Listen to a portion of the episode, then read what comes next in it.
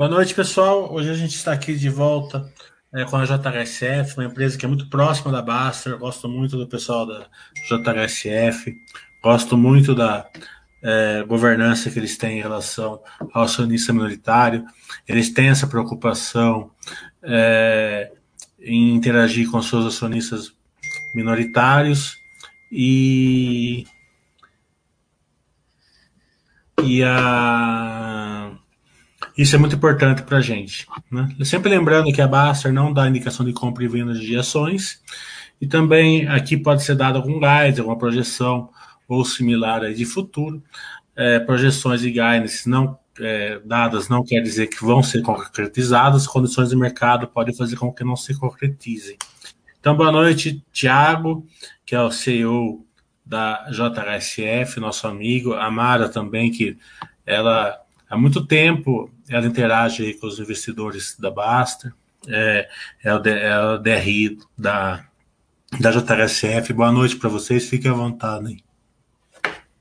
Olá, boa noite, Mili, boa noite, ouvintes. Obrigada por mais um convite. É, vamos conversar aqui um pouquinho. Também, quem não, não conhece o JHSF, já fica o convite para entrar no nosso site, ri.jhsf.com.br é, mandar um e-mail, qualquer dúvida que ficou no ri.jhsf.com.br. Se quiser ainda escutar nossas vozes, ligar para o 11 3702 5473. E é isso aí, Mili. Estamos aqui à disposição para qualquer dúvida que vocês vierem a ter. Mili, boa tarde. Mais uma vez aí, obrigado pelo seu convite, da gente estar tá mais uma vez juntos. Acho que toda vez que você nos convida, é, acima de tudo, uma honra para a gente poder estar tá aqui e, e, bater um papo é, com você, e aí você fazendo o papel do, do moderador é, do time da Baster aí conosco, né? Então, é, a gente sim valoriza bastante o trabalho que vocês fazem, respeita muito é, o trabalho aí que vocês têm, e quer, quero reforçar aqui o convite que a Mara fez para vocês estarem mais próximos também da companhia não só pelos canais uh, institucionais aí que ela trouxe, o canal do RI, o telefone, o, o Twitter dela, para quem não segue, vale a pena seguir, que é o arroba é, Mara B. Dias. Todo dia tem uma novidade lá no, lá no Twitter dela.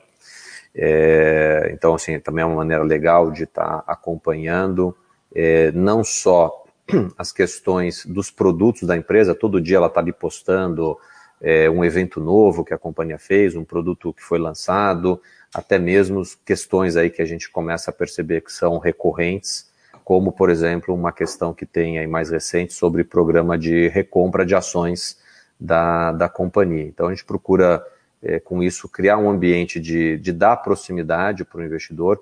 Venham nos visitar, venham conhecer nossos empreendimentos. Miri, depois eu queria até, se você puder, relata um pouquinho para o pessoal a, da sua é, das suas impressões depois de ter visitado em loco alguns projetos da empresa. Né? Então, obrigado. Eu vou parar por aqui, que senão vou ficar alongando essa introdução.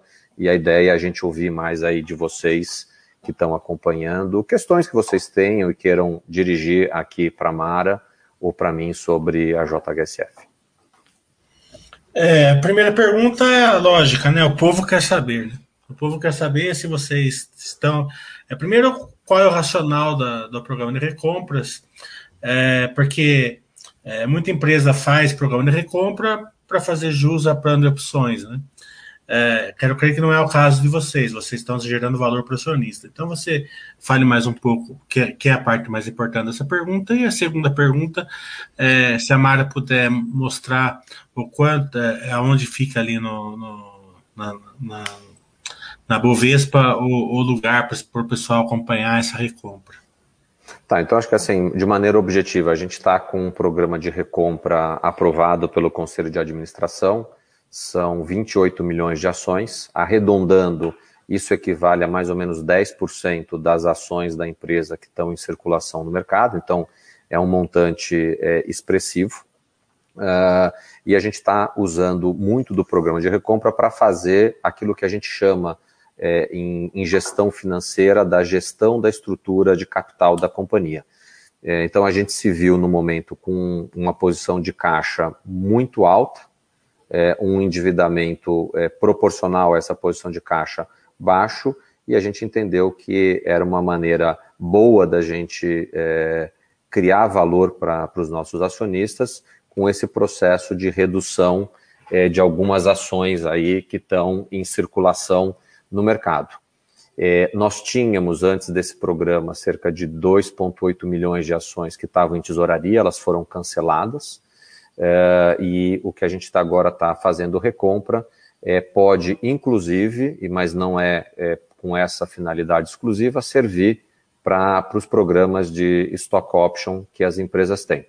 É, acho que o programa de stock option é um assunto que vale quase uma, uma reunião específica para falar disso, mas a gente aqui tem uma cabeça é, como administração da empresa que é, ter um time que administra o, o, a empresa com é, alinhamento de interesses com acionistas é positivo. O nosso programa é um programa que tem hoje cerca de 15 ou 20 pessoas que fazem parte dele, então ele não é restrito a 5, 6 pessoas, como acontece em muitas empresas.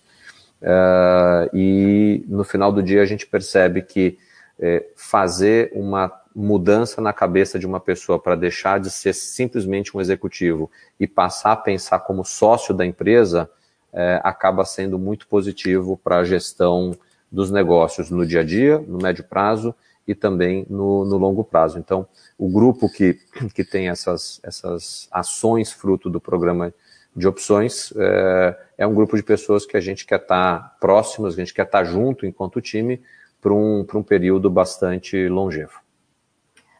Vamos lá, Mili. É muito fácil. Aliás, é, quem não, não sabe, é, toda empresa aberta, SA, que tem um programa de recompra vigente, ela tem que, até o dia 10 do mês seguinte, reportar todas as recompras feitas, não só é, o montante, mas o valor que foi recomprado cada quantidade. Então, é um formulário chamado, no mercado ele é conhecido como 358, ainda, até a instrução mudou, não é mais 358, é 44, mas no formulário da CVM eles ainda estão usando esse nome, nesse sistema, só que um jeito muito fácil de encontrar esse formulário é no site de RI da companhia. É, no da JHSF, eu vou compartilhar aqui, mas é ri.jhsf.com.br. Você entra num. Deixa eu ver se eu consigo compartilhar aqui. Será que ele está? Deixa eu ver aqui. Compartilhar. Acho que eu estou conseguindo, né? Compartilhar. Estou sim. Você entra no site ri.jhsf.com.br, em governança, no menu governança corporativa, tem lá ICVM, que é a instrução CVM 358. Eu não, eu não quero te liberar aqui também. Se ele, ah, desculpa, Então vou voltar. Pronto. Pronto. Tá, voltando lá, ri.jhsf.com.br, no menu governança, você entra no ICVM 358 Aqui você pode ter um histórico de desde quando a empresa eh, foi listada, mas enfim, a gente deixa sempre por ordem cronológica. E a gente tem tanto as ações detidas e negociadas por administradores e controladores, ou seja, diretoria estatutária, conselho e o controlador, e tem também negociadas pela companhia, que é o caso de recompra. Você clica nele, vai abrir um PDF. Esse é um formato da CVM, e sempre que tiver alguma movimentação, a gente vai falar em agosto né, de 2021 ocorreram. E aqui tem todas as negocia negociações que a gente fez no mês, o preço, e é obrigatório também a gente informar a corretora. É, então você consegue ver exatamente se a gente, se a companhia, no caso, teve algum, comprou num preço muito diferente do que foi no, no pregão, enfim, tem uma, uma série de, de motivos, o dia exato. É, nesse mês, a gente fez a, a, o cancelamento da recompra do programa que o Thiago mencionou, as 2,800. A, a gente fez um total de recompra de 2,350. Tá? Então, é bem tranquilo, todo site de RI tem que ter, é, normalmente é no menu governança. Tá ótimo. É, há um mês atrás, mais ou menos, eu pedi para o Thiago, gentilmente, ele, ele, ele me atendeu e a Mara também, né? Aliás, ela com a Cleidiane, quero mandar um abraço para a Cleidiane aqui também. A gente foi fazer um tour aí por alguns ativos aí da JHSF. Então a gente começou pelo aeroporto, né? É... E o aeroporto é, é só você estar tá lá para você ver, senão você não consegue né, mensurar é, o que é aquilo, né? É, já são cinco hangares, né, bem além aí do planejamento inicial da JRSF. Todos eles a gente viu lotados de aviões. É, uma estrutura sensacional, é, pertinho de São Paulo, meia hora de carro de São Paulo, depende do trânsito, óbvio. É, quero sugerir já também que quem não puder comprar o um avião para colocar lá, pelo menos vá, vá, vá almoçar no Fazano para comer o pão de queijo, porque é sensacional.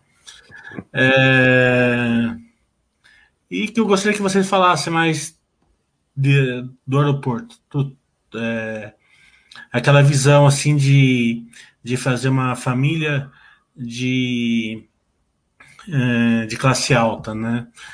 É, o cara mora no Boa Vista, tem um avião ali na, no aeroporto, vai ali no, no Catarina, é, vai ali no Cidade Jardim, e além de tudo tem o, Plus, dois Plus ali, né, que ainda, ainda estão ainda em construção, que vai ser a Vila XP ali do lado do aeroporto, e também a, a, a cidade, é, esqueci como o nome, a cidade Catarina, ou Vila Catarina, é, que vocês estão tentando fazer um mini Vale do Silício ali do lado do aeroporto. Né? Então passa um pouco ali de, dessa questão do aeroporto aí, Thiago e, e Mara.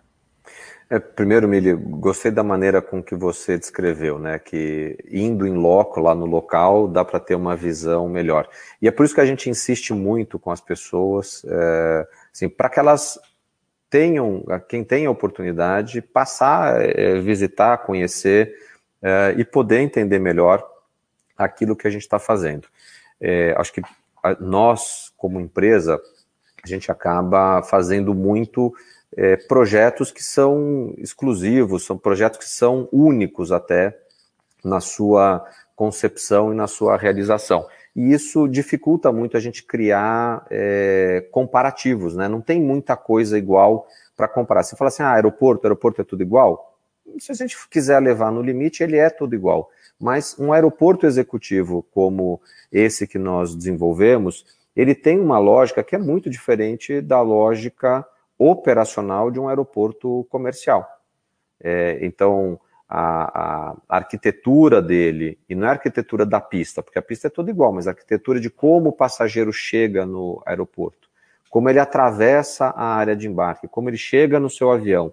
Quer dizer, tudo isso é pensado para agilizar é, o atendimento daquele cliente, encurtar é, o tempo em que ele está, entre aspas, ocioso, é, o que acaba sendo muito a situação de quando a gente vai viajar é, em avião comercial, que às vezes você tem que chegar ali para fazer o check-in duas horas antes do voo, no, assim, você chegar muito em cima da hora, uma hora antes do voo, voo internacional três horas, né?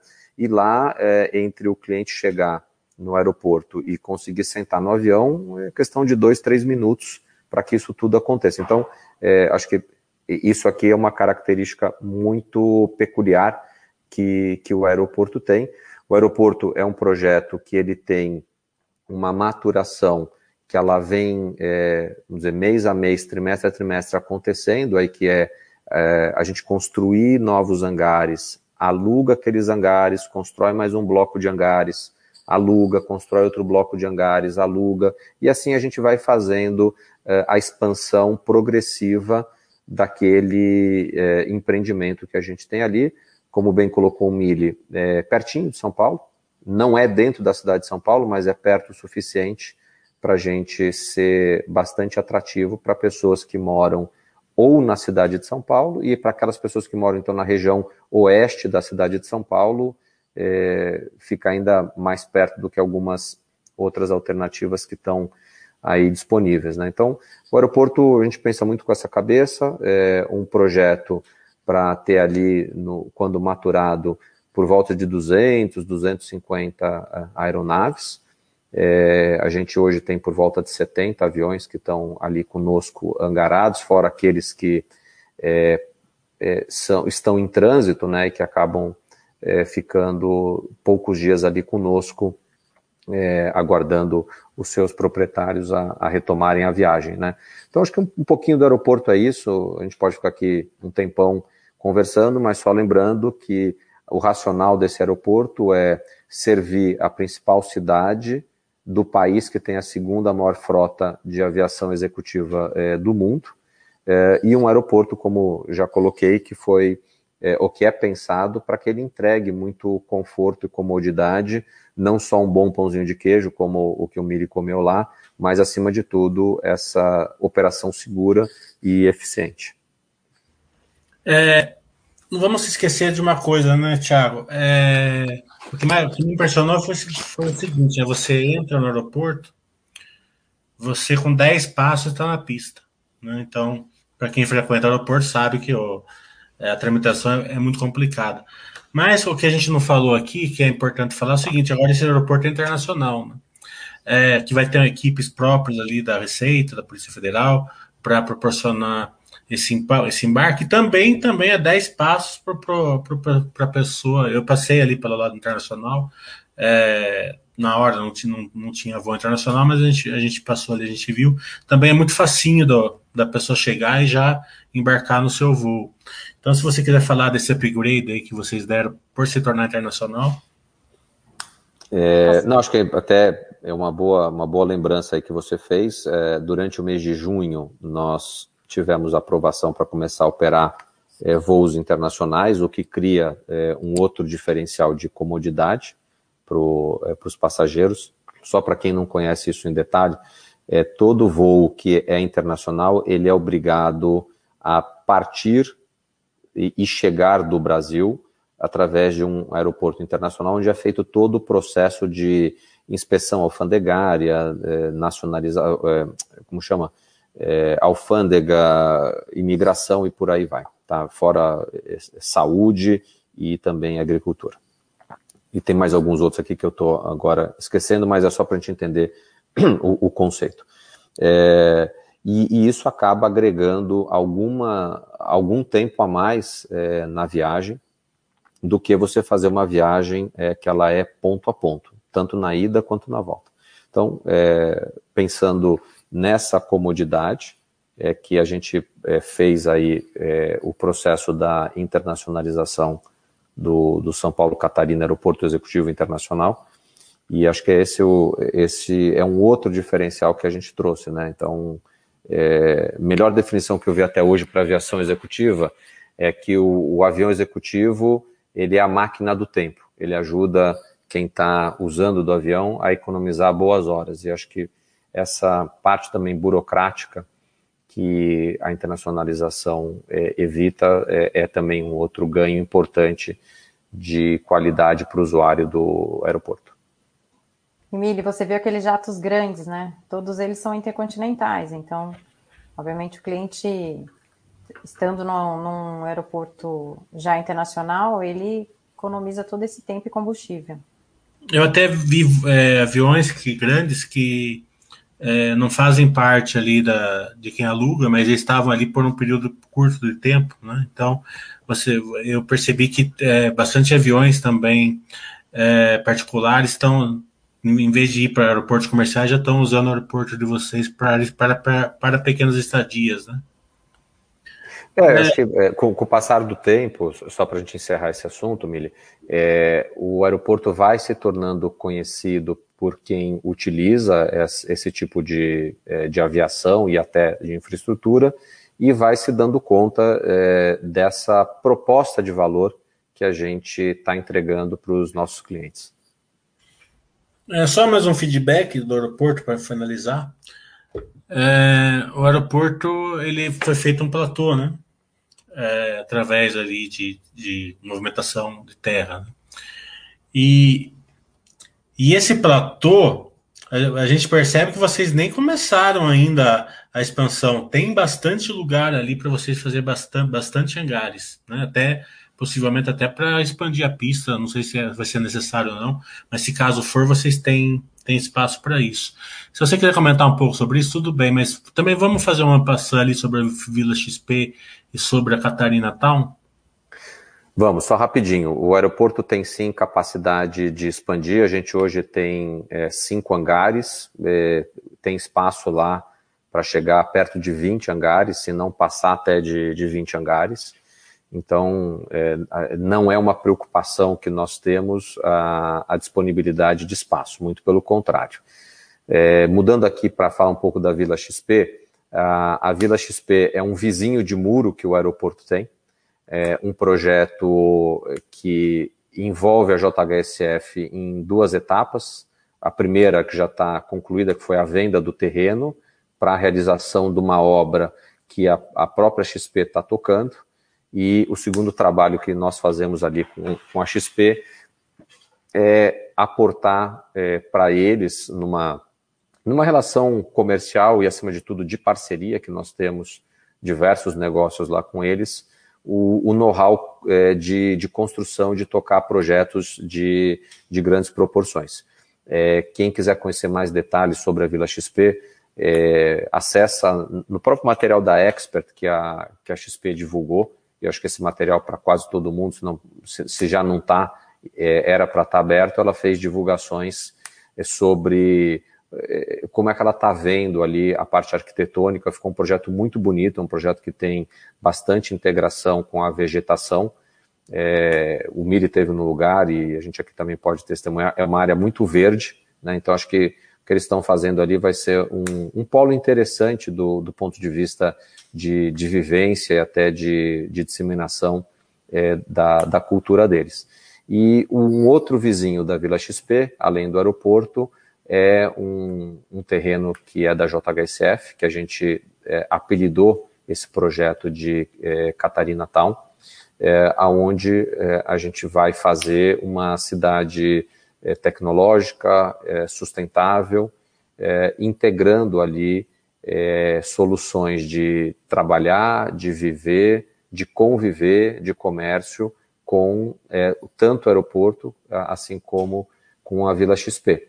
Então, esse, esse é um projeto que a gente tem aí quatro escritórios grandes de arquitetura nos ajudando a fazer o desenho, a gente chama esse desenho de master plan, é, e tão logo ele, tem, ele esteja mais desenvolvido, a gente vai é, trazer aí para o mercado para conhecer. Só para ressaltar, Mili, que quem, quem escuta, enfim, ouvinte que não é de São Paulo, a, a gente está, esse local né, que você teve até, ele é meia hora de São Paulo, então é, não é no meio do nada também, não é um lugar ermo. A gente já tem um adensamento de condomínios exatamente na frente do aeroporto. A, gente tem o nosso outlet, o Catarina Fashion Outlet, que está sendo expandido, que vai gerar entre empregos diretos e indiretos mais de 10 mil. Então já é um cluster que com uma estrada com acesso privativo na Castelo, uma estrada boa, e a meia hora você está em São Paulo. Então você está num lugar no Catarina Town que vai ser com muito verde, muita tecnologia e nem tão adensado, então mais agradável. É, quando eu estava indo visitar o aeroporto, e o Catarina é, é, eu estava conversando com meus amigos, eu falei assim, ah, o Catarina é interessante, deve ser um Outlet assim, é, para classe alta, né? É, mas deve ser um modelo americano né? É, porque está no meio da estrada, né? A gente não enxerga ali uma coisa muito grande, né? E quando a gente, chegou, foi mais ou menos o que eu vi, né? É, um modelo americano, super AAA, é, totalmente lotado as, a, as lojas, né? A gente até almoçou no Gero, né? Um, Para quem não conhece, é um restaurante top em São Paulo e em outros lugares. É, e conversando com a administração, a gente percebeu que tem fila de, de comércios para entrar lá. Né? Até aí tudo bem, foi mais ou menos o, o, o que a gente achava, que a gente estava esperando achar. O que a gente não estava esperando achar ali foi a expansão que vocês estavam fazendo ali. Né? Isso daqui estava totalmente fora do radar, pelo menos o meu. Né? Que a hora que ficar pronto aquilo ali, para as pessoas entenderem a dimensão, vai ficar muito perto do tamanho do Shopping Dom Pedro. Né? É, eu fiz a conta, mais ou menos 80% do Shopping Dom Pedro. Então, você, vocês podem falar é, da, da, disso, dessa expansão e de, de ser um lugar né, AAA com, com, com é, espera de, de, de, clientes, de, de comércios para colocar o seu comércio lá, lá, lá, porque fica muito, né, você vê na balança, você não consegue enxergar todo aquele valor ali, né? Mara, quer responder? É, a gente tem uma expansão bem relevante que já está em construção, uma construção rápida. É, quem passa na Castelo já dá para enxergar. É, a gente vai mais que dobrar a BL, então é, de 30 a gente vai para 70 mil. Até final de 2024, toda essa BL vai ter, vai estar tá aberta, e realmente o que você falou, de fila, a, a gente não tem vacância. É um, é, um, é um shopping que tem fila de espera para lojista. Então, a, comercialização, a gente está muito tranquilo em fazer a comercialização dessa, dessa expansão. É, e vocês viram lá, o shopping sempre está tá lotado. É, final de semana chega a ter filas para entrar em, em, lojas, então é, realmente a performance dele é muito boa. Lembrando, lembrando que para quem analisa né, essa parte financeira, do shopping de hoje, que está em operação, a gente tem 5001, a gente tem um, um sócio, que é o XTMOL, e na expansão a gente tem excesso de controle. A gente tem 68%, então a gente tem 18 ou 17,99 para continuar com o controle de excesso, que a gente pode, poderá fazer uma, um desinvestimento dessa participação minoritária desse excesso de controle, retornando esse CAPEX que a gente está gastando agora. É, então tem, tem essa também essa, esse ponto de atenção para quem está fazendo a análise financeira você quer complementar? Essa parte é importante, deixa eu só pôr um, um pouco de cor para você, porque é, eu fui com alguns amigos meus lá e a dúvida era essa, né? Por que imobilizar dinheiro em shoppings se vocês têm uma margem tão grande ali no Boa Vista, né? É, e daí veio a sacada, né? Que o Thiago explicou isso para gente, né? Porque não faz muito sentido realmente. É, vocês constroem desinveste até um certo nível para manter o controle, ou perto disso. Então, o capital vocês tiram e vocês ganham, digamos assim, é, a parte de renda recorrente. Né? Então, essa engenharia financeira é muito interessante, é muito. É, não é bem. Não é, não é visualizada né, pelo mercado. O mercado não enxerga, ele, ele enxerga como se os shopping centers da, da, da JHSF e mobilizasse o capital da JHSF, né? Isso está tá longe de ser verdade, né? Eu acho que está bem colocado, Milha. Acho que é uma estratégia que nós desenvolvemos uh, há uns 4, 5 anos atrás, de a gente chama aqui de reciclar o capital. Então, é, como existe muita construção de valor entre o dinheiro que é gasto para comprar o terreno, o dinheiro que é investido para é, fazer a construção versus o valor de mercado de um shopping center, nós optamos por vender essas participações minoritárias, como a Mara já colocou, e com isso retornar o investimento todo, ou quando possível todo, até mais do que o todo, é, para a companhia. Então, quando a gente olha a, a alocação de capital, nós não temos crescimento de alocação de capital, é, pontualmente tem, porque você primeiro investe para depois desinvestir, mas é, olhando o filme é para ser neutro esse, esse processo.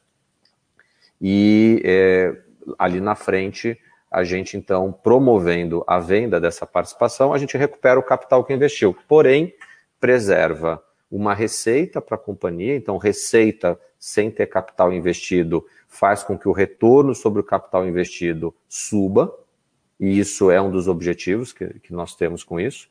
É, nós, preservando o controle do shopping, a gente é o tomador de decisão no que diz respeito às lojas que vão ser colocadas dentro daquele shopping. É, quero aqui destacar que num cenário como esse que a gente está vivendo é, de pandemia, mas já acontecia no pré-pandemia, shopping de posicionamento de alta renda, tem desempenhado melhor do que os shoppings é, de, de média ou até mesmo de, de baixa renda. Então, é, isso aqui é o que conversa muito com o público da, da JHSF. Então, a gente gosta dessa estratégia, uma estratégia que ela nos permite crescer sem imobilizar muito do, do balanço da, da companhia. Tá? Eu, enquanto a gente está aqui conversando, eu, eu vi que o Rodrigo Gonçalves e Silva fez uma pergunta é, sobre é, uma publicação que teve que a Azul avalia operar em mais um aeroporto no interior de São Paulo. Né? É, o, que, o que a gente está vendo aqui é uma operação é, para conectar é, por drone é, o Catarina com a cidade de São Paulo. Tá? Então, só para aqui trazer essa, essa resposta para ele. A princípio, no modelo que a gente conversou, das 200 aeronaves, ou 200 e pouco, é exclusivamente executivo. São os aviões engarados. Então, isso seria um serviço a mais. Então, a, a Azul, ela realmente ela, ela pode se tornar, a Catarina pode se tornar um hub de drone da Azul? É, esse, é, é isso que está sendo, tá sendo avaliado, né? É, Para quem não está acompanhando, está é, tá acontecendo uma evolução gigantesca nesse mercado de, de drones. É, são várias empresas é, no mundo, inclusive a Embraer também tem um projeto. É, eu, eu, vou aqui tentar simplificar. Ele, ele se assemelha muito com um helicóptero é, que voa, e aí cada, cada tipo de empresa está desenvolvendo um sistema de propulsão. Mas, acima de tudo, é um conceito para que, se não a totalidade, a grande maioria deles sejam drones. Né? Então, é esse, é esse estudo aí que está sendo feito. Legal. Então, ali, ali na, na Castelo, para quem não é de São Paulo, então você sai de São Paulo, meia hora, mais ou menos, você está ali no Catarina Outlet e aí no, no, aeroporto. Uma meia hora a mais né, de carro, meia hora, 40 minutos, a gente chega no, no, no complexo da Boa Vista, né? É, que é a joia da coroa da JHSF, onde vem a maior margem, né? É, não tem nem o que perguntar ali, né? Porque vocês vendem com uma margem altíssima, né? 60%, 70%. É, mas o que, a, o que a gente sempre olha é o futuro, né? Então, o futuro ali daquele complexo é por essa área nova que vocês compraram aí, de 1,6 milhões de metros quadrados, né? Se eu não me engano, né? se não for esse a metragem, você me corrige. É interessante que vocês pagaram uma coisa em torno de 20 reais né, por metro quadrado. É, a gente tem que dobrar isso, porque uma, uma área de 1,6, metade mais ou menos, vocês têm que é, fazer ruas, área verde e, e similares. Então, o, o preço do, do, metro quadrado ali vai sair 40 reais, e vocês vendem acima de 2 mil reais ali, né? Mais ou menos o, o, o empreendimento. Então, é, é, é, claro que no começo menos, depois, conforme vai enchendo, mais. É, a pergunta é a seguinte, né? É, como é, que vocês é, vão desenvolver essa área? Em quanto tempo isso vai estar desenvolvido?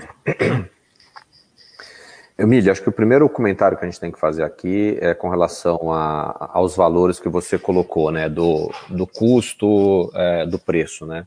Acho que a, a, razão pela qual a gente consegue fazer do jeito que está fazendo é porque a gente entrega no final do dia um, um produto para o nosso cliente com muito valor agregado, né.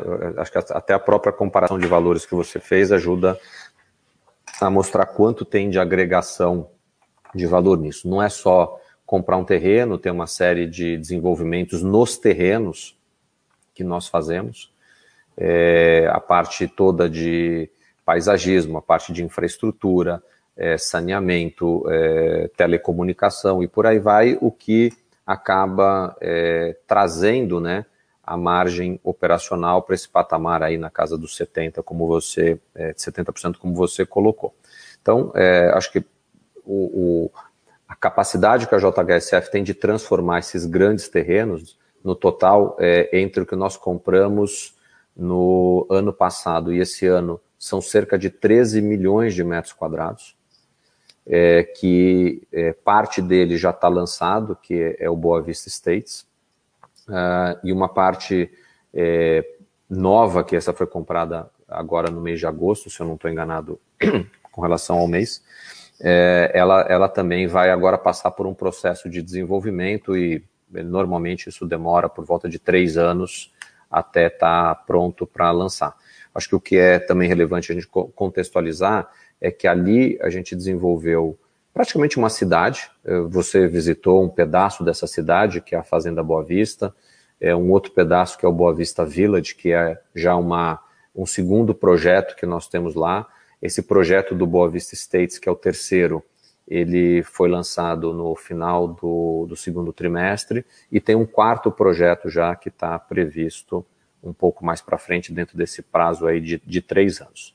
É, o tempo de maturação desses projetos ele depende muito da velocidade com que o estoque é, é consumido. Né? Então depende de condições é, macroeconômicas que, se forem mais favoráveis, encurta o prazo de, de, realização, se forem mais longas, ou, desculpa, se forem desfavoráveis, acaba alongando. Então, não é alguma coisa aqui que a gente tem o absoluto controle, mas se a gente fosse imaginar assim, o que, que é, é um, é um período que dá para imaginar, alguma coisa entre 8 uh, e 10 anos. Né? O que, para uma empresa que faz é, também negócios de incorporação, como, como nós, é, é um período bastante longo. Você conhece bastante aí o, o segmento e sabe que ter um, um land bank para olhar 8, 10 anos para frente é, é, bem raro aí dentro do, do mercado. Né? Então, acho que é aqui que a gente está focando a, a, nossa atenção, no sentido de ter um desenvolvimento desses produtos que criem valor para os nossos clientes e, ao mesmo tempo, para a companhia também, repetindo aquilo que nós vimos é, num primeiro momento na Fazenda Boa Vista e que nós já estamos vendo também no Boa Vista Village e no Boa Vista States. Milho, o que a gente não abre a mão, abre mão é de qualidade do, do produto, então, e também do, da qualidade e do preço, né, do valor dele. Então, esse, essa velocidade de vendas que o mercado gosta muito de olhar, num produto grande, que é o nosso, bem grande, né, milhões e milhões de metros quadrados, às vezes é uma métrica até um pouco, se você olhar ela isolada, ela não fica muito correta, porque em momentos que a gente pode antecipar um lançamento ou ir devagar, mas a gente não, não perde o valor do, do nosso produto. Então, dificilmente você vai ver, ah, vendeu tudo em um mês, vendeu tudo em um final de semana, é, e por isso que tem essa questão de da gente preservar o valor. É, só para efeito de comparação, esses dois projetos novos, a gente chama até de Complexo Boa Vista. É uma extensão da Fazenda Boa Vista, está na mesma região, é, e, enfim, é o mesmo cliente, né? Mesmo tipo de cliente alta renda, altíssima renda. E a Fazenda Boa Vista, ela tem 12 milhões de metros quadrados total, né? Obviamente, isso não é em área, área privativa. É, e ela tem, ela fez 15 anos agora, né? Então, e já está no, no final, praticamente acabou o estoque. É, então, nesses momentos, tiveram momentos que a gente não lançou, tiveram anos que a gente não lançou, vendeu o estoque, mas o, o, o valor, né, a qualidade do ativo, ela não se deteriorou, entendeu? E essa é a diferença de um incorporador nato ou, ou simplesmente um incorporador que vende, pega o dinheiro e vai embora, deixa o produto. Então, a gente tem na Fazenda Boa Vista hoje, a gente ter estoque, a gente tem uma área grande que ocupa o hotel, né? A gente tem um hotel, um shopping que a gente abriu em dois meses na pandemia para atender os moradores. Uh, a gente tem uma área também de casas de locação. A gente entregou agora um parque de esportes, acabou de entregar, com piscina coberta de raia, uma área para academia bem moderna. Então, uh, para manter a qualidade do ativo. É, eu entendo muito bem o que você está falando, porque velocidade de vendas, né, é um indicador muito superestimado, né? É, é, tem que ser bem pensado a velocidade de vendas. Eu, eu falo que vender incorporação é que nem encher avião, né? Você, você, você começa vendendo um pouco mais barato e vai encarecendo. Quem vende tudo de uma vez, o voo não se paga. Né? Então, é, isso é, eu sempre falo, quem vai estudar consultora, quem vende muito rápido, normalmente a, a margem é bem menor, né? Muitas vezes o retorno acionista também é menor. É, e lá no Boa Vista tem um fazano, então tem pão de queijo lá no, lá no Boa Vista também. Né? Sempre bom lembrar para o pessoal que for comprar lá, não esquecer do pão de queijo. É, vindo aqui para a cidade, é, tem, tem o Cidade Jardim Shopping, né? Várias torres ali, praticamente todas vendidas.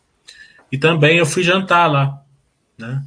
É, nesse dia que eu fui fazer um tour aí pela JRSF. Ô, Mili, posso fazer um comentário rapidinho aqui? Pode. Você andou comendo nessa visita, hein? Tô. O problema não foi comer, sabe qual foi o problema? Eu tava com todos meus amigos milionários, né? E eles começaram a tomar é, Marquês de Riscal, Gran, lá de noite, lá no Santiago, lá, você já imagina a conta que pagar lá, né? Então tá, doeu aquela, o, o, o, sábado à noite lá na. Ó, por falar, por falar, em, por falar em, em, em desconto, conta, eu acabei de colocar aqui no, no chat do YouTube que para os amigos da Baster tem um cupom de 15% de desconto no cjfashion.com. É, basta usar o cupom Bem-vindo. Então, para quem ainda não conhece o CJ Fashion, tá aí não só o convite, como um incentivo de, é, de desconto. Pode pedir pão de queijo nesse. É, o, pão de queijo, o pão de queijo é pelo CJ Food, é, então é, é um outro aplicativo. É, então, é, e chegando lá no, no Cidade do Jardim, no shopping, né, também vindo tudo lotado, né, pessoas, restaurante que eu fui lotado tal. Tem o restaurante do Henrique Fogaça também, que eu vi que estava lotado. É, mas o que, eu, o que eu acabei não vendo, né, que acho que é o grande driver aí do Cidade do Jardim, é a expansão, né? É, vocês devem estar terminando agora a expansão e, e acho que deve estar totalmente locado já, né? Se você quiser comentar essa expansão. A expansão já, a expansão ela tem cerca de um pouco menos de 10 mil metros quadrados de ABL. Ela vai ser quase toda muito focada em design. Então a gente vai ter uma loja de móveis. É um complemento do mix de, do shopping de hoje. A gente vai ter uma loja de móveis é, e itens para casa. A gente tem a, a Belas Artes que tem curso de design, fashion. É, então, é, basicamente, e, e, tem também uma outra loja para nesse sentido de, de, utensílios de casa.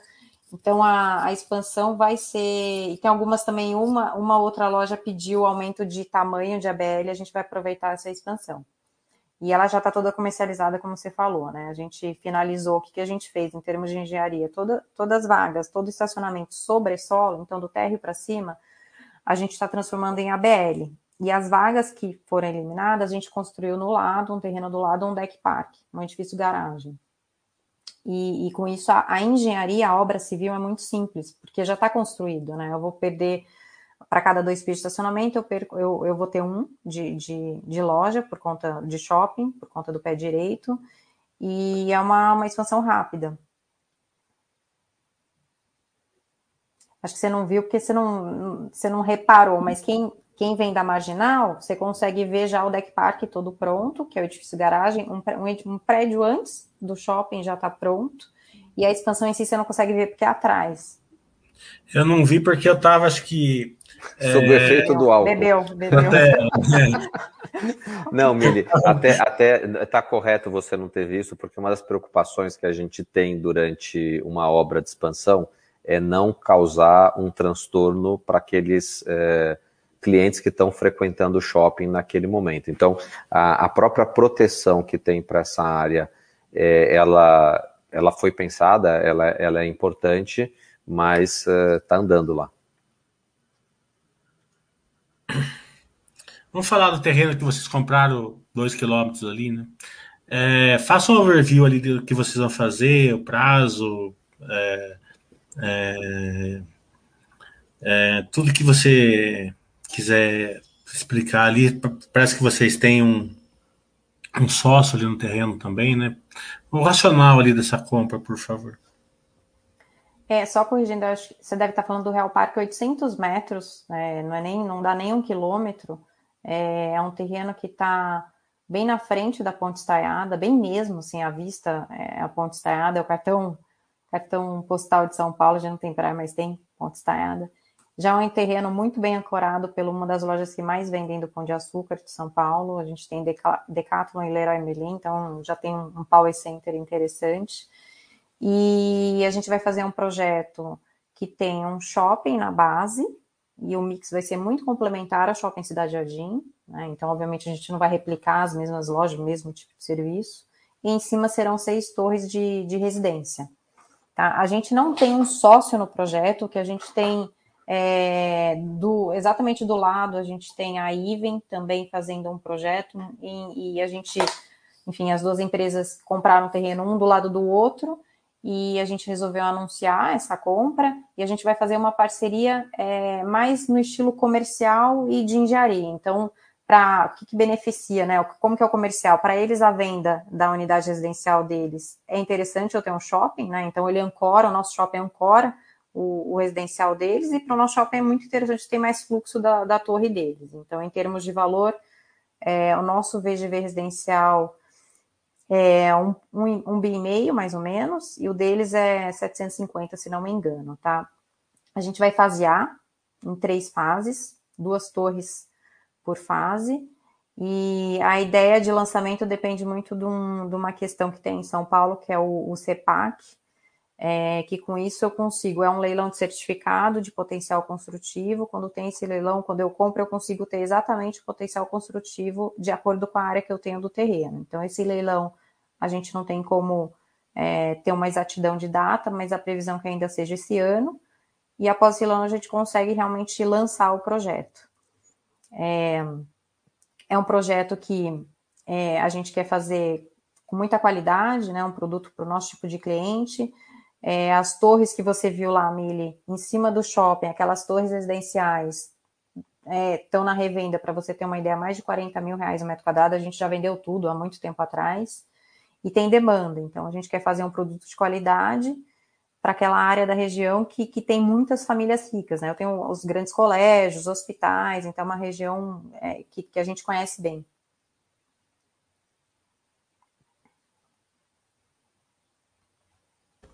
É, na pandemia, o que foi mais afetado foi o, seu, foi o hotel e gastronomia, né? Como que vocês estão vendo esse, esse setor da UKSF na saída da pandemia? Se Deus quiser, agora não vai ter mais terceira onda, nem quarta, nem nada. Se a gente continuar tendo clientes como você que vai lá, faz aquela festança toda, brincadeiras à parte, Mili, o, a, o, o, restaurante, o fluxo voltou com, com bastante força. É, o, os hotéis de lazer também. O que ainda está um pouco fraco são os hotéis é, de negócios. É, e acho que a, a, enquanto a gente não tiver uma, vamos dizer, normalidade do funcionamento dos escritórios, tudo, é, fica difícil a gente fazer uma avaliação mais é, específica aí da questão dos hotéis. Por outro lado, os hotéis de lazer é, têm compensado em parte expressiva aí o que é, ficou para trás na parte dos, dos hotéis de, de negócio. É, vamos falar um pouquinho do, do overview aí do terceiro tri, o que você puder falar. Se não puder falar nada, falar que não pode, não tem problema nada. Como Bom, que tá então, aí? Não, não pode falar muito, né? O que a gente pode é. falar aqui é é, do, é assim, de uma sensação. Fala assim, fala assim se dá para tomar Marquês Riscal, vai ter que tomar chapinha. Aí vai depender do gosto de cada um, né? Não, não, eu não sou aqui sommelier para recomendar um ou outro vinho, né? É, mas assim, o que a gente está vendo, uma recuperação bastante boa na parte do, dos shoppings, é, as vendas é, num, num patamar que já maio e junho é, excedeu em vendas as vendas de dezembro de 2019, ou seja, a gente já está num patamar acima do, do que era é, a situação da Covid. É, julho e agosto foram meses também aí de, de continuada é, melhoria no desempenho dos, é, dos shoppings, né? No, como a gente já falou, os restaurantes vêm numa atuada muito semelhante, é, e, e, nos hotéis é, tem essa situação ainda é, não, vamos dizer, normalizada dos hotéis de negócios. Então, acho que é, é por aí que vem. É, o London está perguntando que vocês distribuíram bons dividendos, né? E gerou um, é, um bafafá aqui, né? sempre quando fala dividendo, sempre gera um bafafá, por que, que distribui, por que, que não distribui e tal. Mas acredito que vocês geram bastante valor, vocês vão distribuir uma parte do lucro é, e a cotação está lá embaixo, então o yield vai lá para cima, é mais ou menos isso, né, Tiago? Eu, eu não sei se eu entendi a, a, a colocação. Eles estão eles eles comentando que vocês pagam bons dividendos é, é, nos últimos anos. E tem alguns comentando aqui que vocês pagam porque é, vamos supor que vocês são obrigados a pagar por, por majoritário, por exemplo. O que, na minha opinião, não é o caso, né? Ele é, um, ele é justamente porque você gera bastante valor para o sócio e distribui esse é, dividendo. Né? Assim, a, a, nenhuma empresa paga dividendo só para majoritário ou para minoritário. A empresa paga dividendo para todo mundo. Eu acho que é, a gente está feliz em distribuir dividendos, que mostra geração de caixa, mostra geração de resultados, mostra o resultado de uma estratégia que a companhia adotou nos últimos anos, que mudou a, a estrutura de capital dela. Então, é, acho que assim, parte do, do, trabalho que a gente tem que fazer aqui é também estar tá preparado para pagar dividendos, né? Então, é, tem gente que gosta de receber dividendos, tem gente que não gosta de receber dividendos. Eu costumo dizer, quem não gosta de receber dividendos, aproveita, faz uma benfeitoria, faz uma doação para o GRAAC, que é, é graac.org.br barra doar, e resolve é, é, essa, essa situação de uma maneira é, filantropa, né? Então, é, eu, eu, não sei se, se tem algum, algum elemento que eu não consegui entender aqui da pergunta, mas é, é consequência de uma empresa que está passando por um período é, bom, próspero, é, remunerar os seus acionistas também através da figura do dividendo. É justamente isso, porque eu, eu quis fazer essa pergunta, porque tem muito disque disque, sabe, de, de, as pessoas que querem procurar pelo em ovo, então pelo menos é, ver que o ovo não tem nenhum pelo. Vamos falar mais sobre o GRAC, então, né? É, que é o grande, é, que, é, que é uma das, das instituições que você lidera aí, a JHSF, e eu também, é, a gente sempre está falando dela, dos meus chats, né? Procuro sempre estar falando e quando posso dou também. É, fale um pouco sobre essa instituição tão, tão fenomenal que o Brasil tem. É, assim, de uma maneira objetiva, o GRAAC é um hospital filantrópico, é um hospital filantrópico aquele que é, depende de doações para poder funcionar. Por outro lado, quer dizer, o que, que isso representa? Que ele entrega tratamentos é, de maneira gratuita para os seus pacientes ele é focado no atendimento de crianças e adolescentes com câncer. É, crianças que são tratadas é, no GRAC têm quase o dobro de, no resultado, né, quase o dobro daquilo de, de crianças que são tratadas no, no sistema público de saúde com, com relação a, a, ao câncer. Então, acho que tem um mérito é, gigantesco no que, no que eles fazem. Uh, e é uma causa que a JHSF já é, apoiava uh, e que eu acabei me encantando pela causa também depois que vim, que vim trabalhar aqui. o que me motiva muito a apoiar o GRAAC é pensar que, primeiro, pai, eu sou pai de dois filhos, graças a Deus nenhum dos dois tem é, qualquer tipo de doença mais séria, mas essa não é a realidade de pelo menos é, 8 mil pais que são aqueles que têm os seus filhos, é, nesse momento, sendo acompanhados pelo GRAAC. Então, uma maneira que eu encontrei de agradecer o fato de ter filhos saudáveis é usar a minha energia uh, aqui até buscar apoio de mais pessoas para que a gente é, ajude a levar é, dinheiro para dentro do GRAAC. Eu costumo dizer para quem não conhece, o, o GRAAC precisa de 25 mil reais por hora para cumprir lá com o budget que ele tem.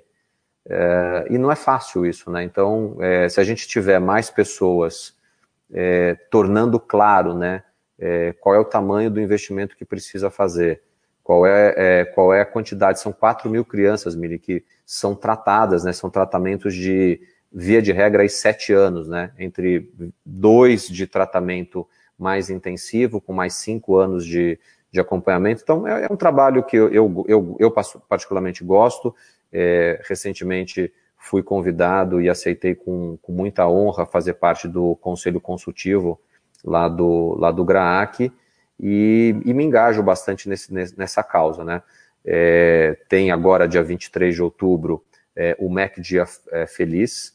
É, Para quem não conhece essa ação, o McDonald's doa toda a receita que, que, que, é arrecadada com a venda de Big Mac no, no dia, nesse dia. é, para diversas uh, instituições. Uma dessas instituições uh, é o GRAC. Então, é, para quem é, não quer doar o dinheiro do dividendo, vai lá no dia 23, come um, um Big Mac, é, ou então compra dois e doa para uma, uma pessoa que estiver na rua passando fome, e com isso ajuda não só o próximo, aquele a quem se está dando a comida, mas também é, as crianças que precisam de apoio aí para seguir com o seu, é, com o seu tratamento. Parabéns pelo seu trabalho e parabéns a GRAC por poder contar com uma pessoa igual a você dentro do seu corpo. É, perguntando se tem alguns novos, se vocês estão vendo fundos imobiliários para é, monetarizar algum prédio ou algum shopping de vocês. Como vocês fizeram lá no, no, num prédio lá na Cidade Jardim, né? É, nesse momento não tem nada sendo feito especificamente para fundos imobiliários, o que não quer dizer que num futuro próximo a gente não venha fazer. É, é transparente para todo mundo, é, e aqui não custa a gente repetir, que parte da nossa estratégia é naquilo que tem a ver com a reciclagem de capital é vender participações nos nossos empreendimentos para fundos imobiliários como também é parte da nossa estratégia de fonte de financiamento ou de dívida, fazer operação com fundos imobiliários também. Então, essa, essa combinação é, dos dois tipos de fundo imobiliário, aqueles que fazem CRI e aqueles que fazem investimento direto nos, é, nos imóveis, está, é, tá, vamos dizer, tá no centro da nossa estratégia de gestão financeira da, da companhia. Então, é, não vai ser surpresa se num futuro próximo a gente tiver coisas, mas nesse momento não tem nada acontecendo. É, eu quero agradecer muito você, Thiago, você, Mara, pela brilhante é, visão que vocês deram aos acionistas. Acho que, acho que a gente passou pelos principais pontos que, principalmente aqueles que não é bem visualizado ali é, pelos investidores, é, e para mim ficou muito claro, né? Porque eu fui ver em loco, fica mais fácil de eu enxergar. Agora, se a gente não passou por algum, por algum tópico que vocês querem falar, fiquem à vontade. É, eu estou vendo aqui, tem uma, uma última pergunta, que acho, é, acho não, é do professor Giancarlo. Ele pergunta se a inflação é, impacta a, as ações da companhia. Né? É, e aqui, professor, tem muita coisa que impacta é, a, as ações. A gente prefere olhar muito mais é, e tomar conta daquelas questões que são é, operacionais do dia a dia é, da companhia e deixar com que o mercado faça essa arbitragem de preço com relação. Eu acho a, que a pergunta dele não é, não é nesse sentido, Thiago. Pergunta dele é porque a preocupação que a inflação está fazendo. Eu não fiz essa pergunta porque o NCC não não faz, não tem o mesmo peso numa, numa construtora que verticaliza. Como vocês, você, a maioria, vocês fazem empreendimento de loteamento, né? Então, é, até é bom vocês falarem que, que a inflação é, do NCC que está pegando na maioria das construtoras, para vocês não faz tanto efeito. Acho que a pergunta foi mais ou menos nesse sentido. Sendo nesse sentido, e obrigado por me ajudar aqui na interpretação da pergunta, Mili, é, acho que é, vamos só voltar até num, num, comentário que você fez. Ah, eu fui lá visitar a Boa Vista, é, uma região da onde a JHSF faz é, um retorno é, de 70%, se é, foi esse o número que você usou, é, principalmente na venda de, de lotes. Né? Então, se a preocupação é com a inflação de custos, dado o modelo de negócio que a gente tem, principalmente para esse negócio de loteamentos, é menos relevante do que uma empresa que incorpora casas uh, ou apartamentos onde o componente custo de construção ele é muito mais representativo eh, na composição dos custos do que quando a gente está fazendo um, eh, um, desenvolvimento na linha eh, daqueles que nós estamos fazendo nessa região eh, da, da Boa Vista. Então, nesse sentido, eu acho que isso acaba de alguma maneira é, impactando, é, porém o tamanho desse impacto é, ou ele é absorvido via um incremento de preço, é, ou é, ele é pouco significativo, dada a baixa representatividade desses é, custos na composição do custo é, geral da companhia. É, não chega nem perto. Já que é, vamos dar uma olhinha aqui do setor, é, o NCC, né, ele não, ele não atinge as construtoras de bolsa no, no, seu, no, seu, no seu número, né, é, porque o NCC é feito mais baseado em casas, prédios pequenos tal. Quanto mais você verticalizar uma obra, né, e que são as construtoras é, de bolsa, né, que fazem prédios de 30, 40, 50 andares, vão precisar de mais aços, né? É, a estrutura vai ser maior, e é justamente ali que a, que a inflação pega. Pelo menos agora está pegando ali. Então, a inflação de uma construtora verticalizada hoje é muito, assim, pelo menos 50% acima do NCC. Então, a gente pode considerar que a JHSF, né, é, até o NCC, a inflação sua é menor que o NCC, né? Ou bem parecido, pelo menos. Né? É, eu, eu, acho que o, o, nosso custo não é necessariamente aquele que está refletido no INCC para esses projetos que são é, de, de terrenos, de loteamento. Então, eu queria agradecer ao, ao Tiago, a Mara, é brilhante como sempre. É, se, se, vocês quiserem falar suas palavras finais, fiquem à vontade. Obrigada, Mili, pelo seu tempo. É, o Thiago até comentou do GRAC, o Thiago é conselheiro lá do GRAC, conselheiro consultivo, e faz um belo trabalho. Então, tudo que ele fala, ele conhece. Teve lá semana passada, né? É um, enfim, não é, acho que não é demagogia. É, fica o convite para todo mundo do seu canal também entrar em contato, entrar no site. Eu, eu não sei se todo mundo viu eu compartilhando a tela, mas no site na home tem embaixo nossas redes sociais e tem um link para o nosso canal YouTube com vários vídeos desses empreendimentos que a gente comentou hoje na live. Então você consegue ver o que é Fazenda Boa Vista, consegue ter uma ideia do que vai ser o Village e, e também o aeroporto, por exemplo. É, e por último, só ressaltando, quem tiver dúvidas no ri.jhsf.com.br, a gente responde as dúvidas que ficaram. Obrigada mais uma vez, Mili, pelo convite. Obrigado você.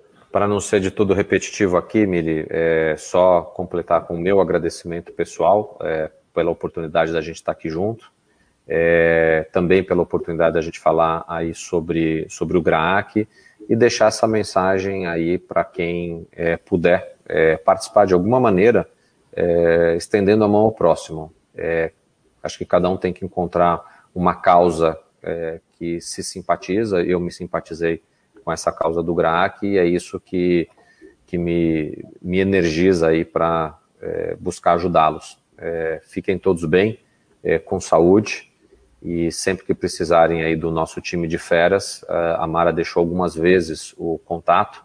Eu acabei de, também de deixar uma mensagem aqui no, no chat é, com os canais de contato para o nosso time de relação com investidores. É, mais uma vez, Mili, super obrigado. Mara, obrigado pela companhia. Obrigada. Tchau, pessoal. Deixa eu fechar aqui.